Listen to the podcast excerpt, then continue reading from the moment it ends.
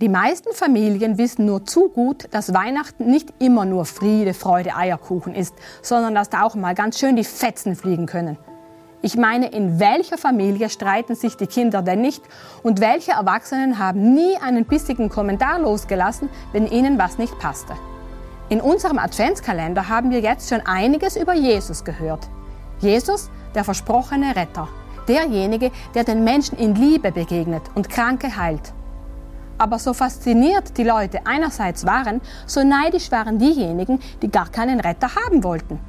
Die Pharisäer, von denen wir in den letzten Tagen schon einiges gehört haben, die hatten nichts gegen ein Baby in der Krippe.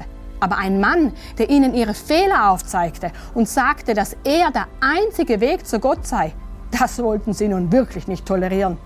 Da war es ihnen auch egal, ob Jesus die Wahrheit sagte oder nicht. Sie wollten sich lieber Gott weiterhin nach ihrem Bild machen. Deswegen beschlossen sie, Jesus muss weg. Sie ließen Jesus festnehmen und in einer Verurteilung, die eigentlich nur eine Farce war, wurde Jesus zum Tod verurteilt.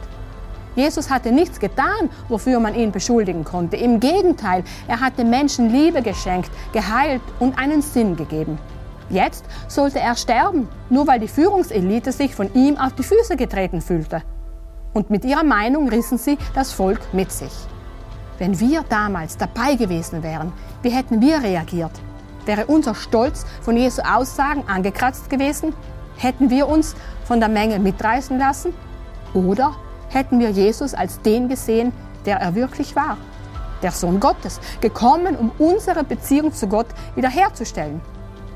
Was Jesus sagt, ist auch für uns heute nicht immer einfach zu akzeptieren. Es geht nämlich an meinen Stolz, an meine Überzeugung, dass ich Gott im Alltag nicht brauche.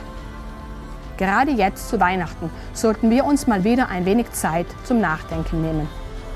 Und vielleicht Gott ganz einfach mal ansprechen und ihn bitten, hilf mir doch, deine Gedanken über mich zu verstehen. Vielleicht fragst du dich auch, wenn Jesus wirklich Gottes Sohn war, warum hat er dann zugelassen, dass er verhaftet und zu Tode verurteilt wurde? Die Antwort darauf gibt's morgen. Sei dann also wieder mit dabei.